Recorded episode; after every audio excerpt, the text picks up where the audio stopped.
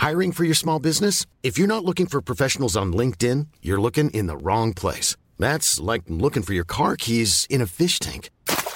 LinkedIn helps you hire professionals you can't find anywhere else, even those who aren't actively searching for a new job but might be open to the perfect role. In a given month, over 70% of LinkedIn users don't even visit other leading job sites. So start looking in the right place. With LinkedIn, you can hire professionals like a professional. Post your free job on linkedin.com slash spoken today. 13,2%, c'est l'augmentation très importante des prix de l'alimentaire en un an en France selon l'INSEE. Et parmi euh, les produits les plus touchés, il y a l'huile, les œufs, le beurre ou encore la viande. Le truc, c'est que cette hausse des prix dans les supermarchés, elle pourrait s'accélérer encore dans les prochaines semaines selon des patrons de la grande distribution, des patrons qui parlent même d'un mois de mars rouge. Alors ça fait pas vraiment plaisir, hein, j'aurais préféré euh, une une plus positive, mais c'est essentiel d'en parler, euh, donc on va le faire aujourd'hui. Salut c'est Hugo, j'espère que vous allez bien et comme chaque jour, on se retrouve donc pour une nouvelle plongée dans l'actualité du jour, du lundi au vendredi. Bon, déjà, pourquoi est-ce qu'on entend parler de mois de mars rouge? En fait, depuis euh, le 1er décembre et jusqu'au 28 février, les grandes surfaces, donc euh, les supermarchés euh, que vous pouvez avoir près de chez vous, sont en négociation et en discussion avec leurs fournisseurs pour négocier tout simplement les prix auxquels ces mêmes supermarchés vont acheter les produits auprès des fournisseurs. Et c'est des négociations sur les prix qui ont lieu chaque année. Le truc, c'est que euh, cette année, ces négociations, elles interviennent dans un contexte très particulier, puisque depuis euh, un an, vous le savez, il y a eu euh, la guerre en Ukraine, combinée à une reprise de l'économie mondiale après la pandémie de coronavirus. Et tout cela combiné, il y a d'autres raisons aussi, notamment à l'échelle européenne, qu'on n'a pas le temps d'évoquer ici, mais tout cela combiné, eh bien, ça a fait flamber les coûts de l'énergie, les coûts des matières premières, ou encore les coûts des transports. Du coup, cette année, eh bien, les industriels et les producteurs réclament et demandent des prix beaucoup plus important d'achat par euh, les supermarchés, euh, tout simplement pour faire face à ce contexte euh, mondial. Et pour vous donner un exemple, fin janvier, Michel-Édouard Leclerc, qui est spoiler, le président de Leclerc, expliquait sur son blog qu'il y avait en fait assez peu de demandes d'augmentation à des fournisseurs inférieurs à 10% et que la plupart des demandes d'augmentation des prix allaient être comprises entre 10 et 30% d'augmentation. Le truc c'est que à l'issue de ces négociations dans quelques jours, eh bien les supermarchés pourraient faire le choix donc de répercuter la hausse des prix auxquels ils achètent leurs produits directement sur les consommateurs. Donc en gros, les producteurs disent voilà, je le vends au supermarché plus cher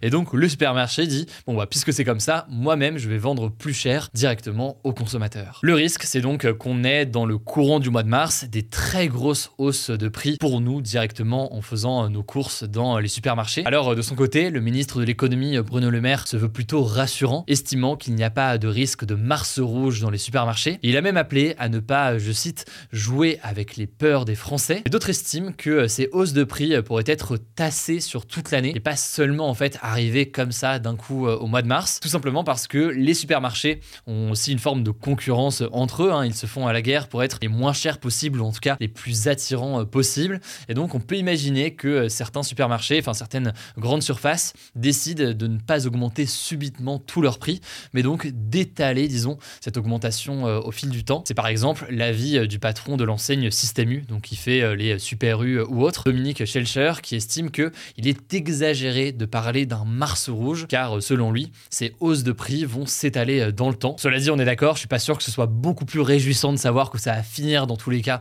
par augmenter. Mais voilà donc en tout cas dans les discussions et dans ce que l'on sait aujourd'hui. En tout cas, ce qui est sûr, c'est que la hausse des prix a déjà des conséquences très importantes et souvent très dures sur la consommation des Français. Selon une étude de l'Institut Nielsen IQ et 60 millions de consommateurs, un Français sur quatre a déjà réduit sa consommation alimentaire et près d'un tiers des 18-35 ans sautent des repas pour des raisons économiques. Ça a donc un impact et une conséquence sociale et dans le quotidien de beaucoup de personnes, notamment euh, les jeunes, qui est très très importante. Et tout ça se fait dans un contexte où euh, sur l'année 2022, on était déjà sur une augmentation euh, importante des prix par rapport à 2021. Les prix de la farine ont par exemple augmenté de plus de 40% en un an, ceux du sucre de plus de 45%, ceux des steaks hachés, pour donner un autre exemple, de près de 33%. L'autre conséquence aussi, c'est que les Français risquent de se tourner vers des produits moins chers, des produits de moins bonne qualité, ce qui inquiète là en l'occurrence les médecins qui craignent notamment une hausse des cas d'obésité ou alors tout simplement de consommation qui serait moins bonne pour la santé des Français. Bref, des conséquences économiques certes, mais aussi du coup derrière des conséquences sociales directement pour les Français. alors, est-ce que le gouvernement a prévu des dispositifs pour tenter d'aider les Français? Il était question à un moment d'un panier anti-inflation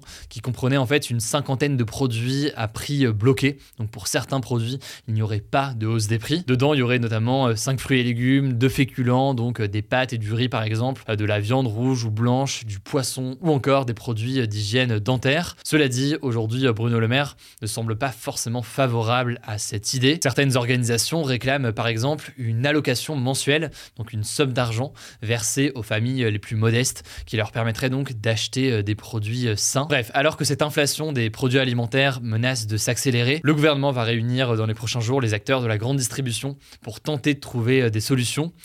Pendant ce temps-là, d'autres partis de l'opposition réclament davantage de mesures et beaucoup plus euh, rapidement pour tenter de faire face à ce problème qui touche énormément euh, de Français. En tout cas, courage à tous euh, en cette période. On va continuer à suivre le débat sur tout ça et les différentes mesures qui sont proposées de part et d'autre pour voir ce qui va être mis en place et le débat là-dessus. Je vous laisse tout de suite avec Blanche pour les actualités en bref et je reviens juste après. Merci Hugo et salut tout le monde. On commence avec une première actu. Le président russe Vladimir Poutine a tenu ce mardi son grand discours annuel sur l'état de la nation devant l'élite politique du pays, presque un an, jour pour jour, après le début de l'invasion de l'Ukraine. Alors pendant ce discours, il a évoqué pas mal de choses. Déjà, il a promis de continuer, je cite, soigneusement son offensive en Ukraine et selon lui, il est impossible de battre l'armée russe. Il a accusé l'Occident et notamment les États-Unis d'être responsables de l'escalade du conflit. Par ailleurs, il a continué d'accuser l'Ukraine d'être un régime nazi, ce qui est en fait l'argument qu'il utilise depuis le début de la guerre pour justifier l'invasion de l'Ukraine. Il voudrait, je cite, dénazifier. Il a aussi annoncé quelques mesures pour soulager l'engagement des soldats et soutenir leurs familles, comme la création d'un fonds d'aide publique pour dédommager justement les familles de soldats tués. Et enfin, il a tenu à rassurer les citoyens russes sur l'état de l'économie du pays en disant que la Russie se tournait maintenant vers des marchés intérieurs. Deuxième actu, toujours en rapport avec l'Ukraine, le média américain The New York Times a détaillé les coulisses de la visite surprise du président américain Joe Biden en Ukraine ce lundi, et c'est assez extraordinaire. En fait, c'était la première fois qu'un président américain se rendait dans une zone de guerre non maîtrisé par l'armée américaine depuis près de 80 ans. Ça a posé d'énormes enjeux en termes de sécurité, d'autant plus qu'il est trop risqué de se rendre en Ukraine en avion. Donc Joe Biden n'a pas pu utiliser son avion ni ses voitures blindées habituelles. Il a dû donc prendre un train de nuit depuis la Pologne. Oui oui. Ensuite, le New York Times a expliqué que pour garder cette visite secrète, les équipes de Joe Biden ont menti aux journalistes en leur disant qu'il se trouvait à Washington après avoir dîné avec sa femme dans un restaurant italien. Et seuls deux journalistes ont accompagné le président lors de son voyage, entre une vingtaine habituellement. Et d'ailleurs, pour garder le secret, ces deux journalistes ont dû abandonner leur téléphone pendant 24 heures. Je vous mets des liens de l'article en description si ça vous intéresse. Troisième actu, deux nouveaux séismes ont touché ce lundi soir le nord de la Syrie et la province de Hatay au sud de la Turquie. Ce sont des zones qui avaient déjà été les plus secouées par les tremblements de terre du 6 février dernier, qui ont fait plus de 45 000 morts dans les deux pays. Alors pour l'instant, les autorités ont recensé au moins 6 morts et près de 300 blessés dans ces nouveaux séismes, mais comme on a pu le voir pour les tremblements de terre du 6 février, le bilan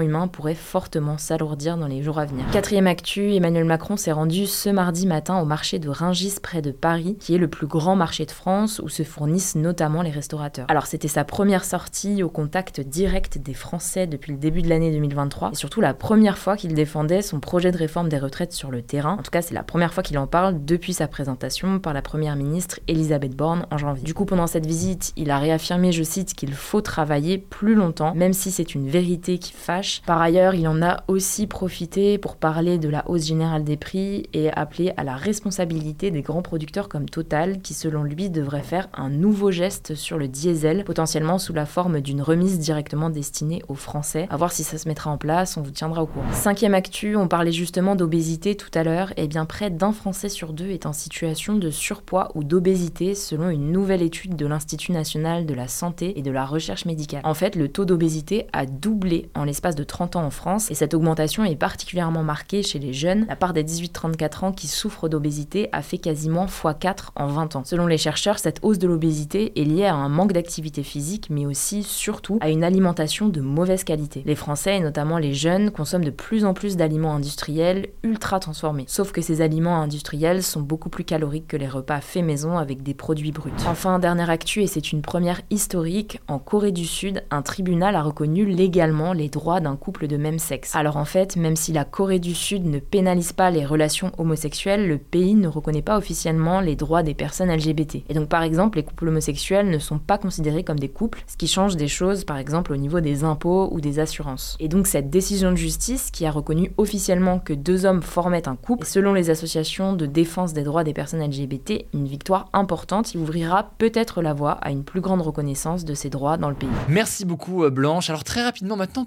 petite minute culturelle contente aujourd'hui parce que oui, aujourd'hui euh, c'est Mardi Gras. Mais alors d'où vient Mardi Gras? Eh bien écoutez, je vais vous dire tout ça. En fait, traditionnellement en France, Mardi Gras c'est une fête chrétienne. C'est le dernier jour avant ce que les chrétiens appellent le carême, qui est donc une période de 40 jours durant laquelle les chrétiens sont amenés à pratiquer le jeûne et l'abstinence avant la fête de Pâques. Mardi Gras, ce serait donc le dernier jour durant lequel les chrétiens pratiquants peuvent se permettre des excès en quelque sorte, notamment d'un point de vue alimentaire. C'est resté un petit peu ancré comme une tradition en France aujourd'hui, au-delà de la religion. Il y a évidemment tout l'aspect culturel autour. Il faut savoir au passage qu'au tout départ, cette fête n'était pas une fête religieuse. En fait, dans l'Antiquité, c'était une fête romaine pour célébrer notamment la fin de l'hiver. Bref, plusieurs origines qui se sont entrelacées et recoupées euh, au fil des siècles. Voilà, c'est la fin de ce résumé de l'actualité du jour. Évidemment, pensez à vous abonner pour ne pas rater le suivant, quelle que soit d'ailleurs l'application que vous utilisez euh, pour m'écouter. Rendez-vous aussi sur YouTube ou encore sur Instagram pour d'autres contenus d'actualité exclusifs. Vous le savez, le nom des comptes, c'est Hugo Décrypte.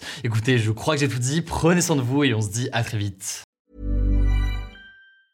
Roundabout Season 2, presented by Nissan, is live now, and we're back to share more stories from the road and the memories made along the way. We're talking rest stops, if we're stopping to get gas. You will be timed. Misguided plans. I grew up in the city, so I have like, you know, a healthy fear of real extreme darkness. a lot of laughs. Y'all weird, but you, yeah, you, you were different. And so much more. Listen and subscribe wherever you get your podcasts.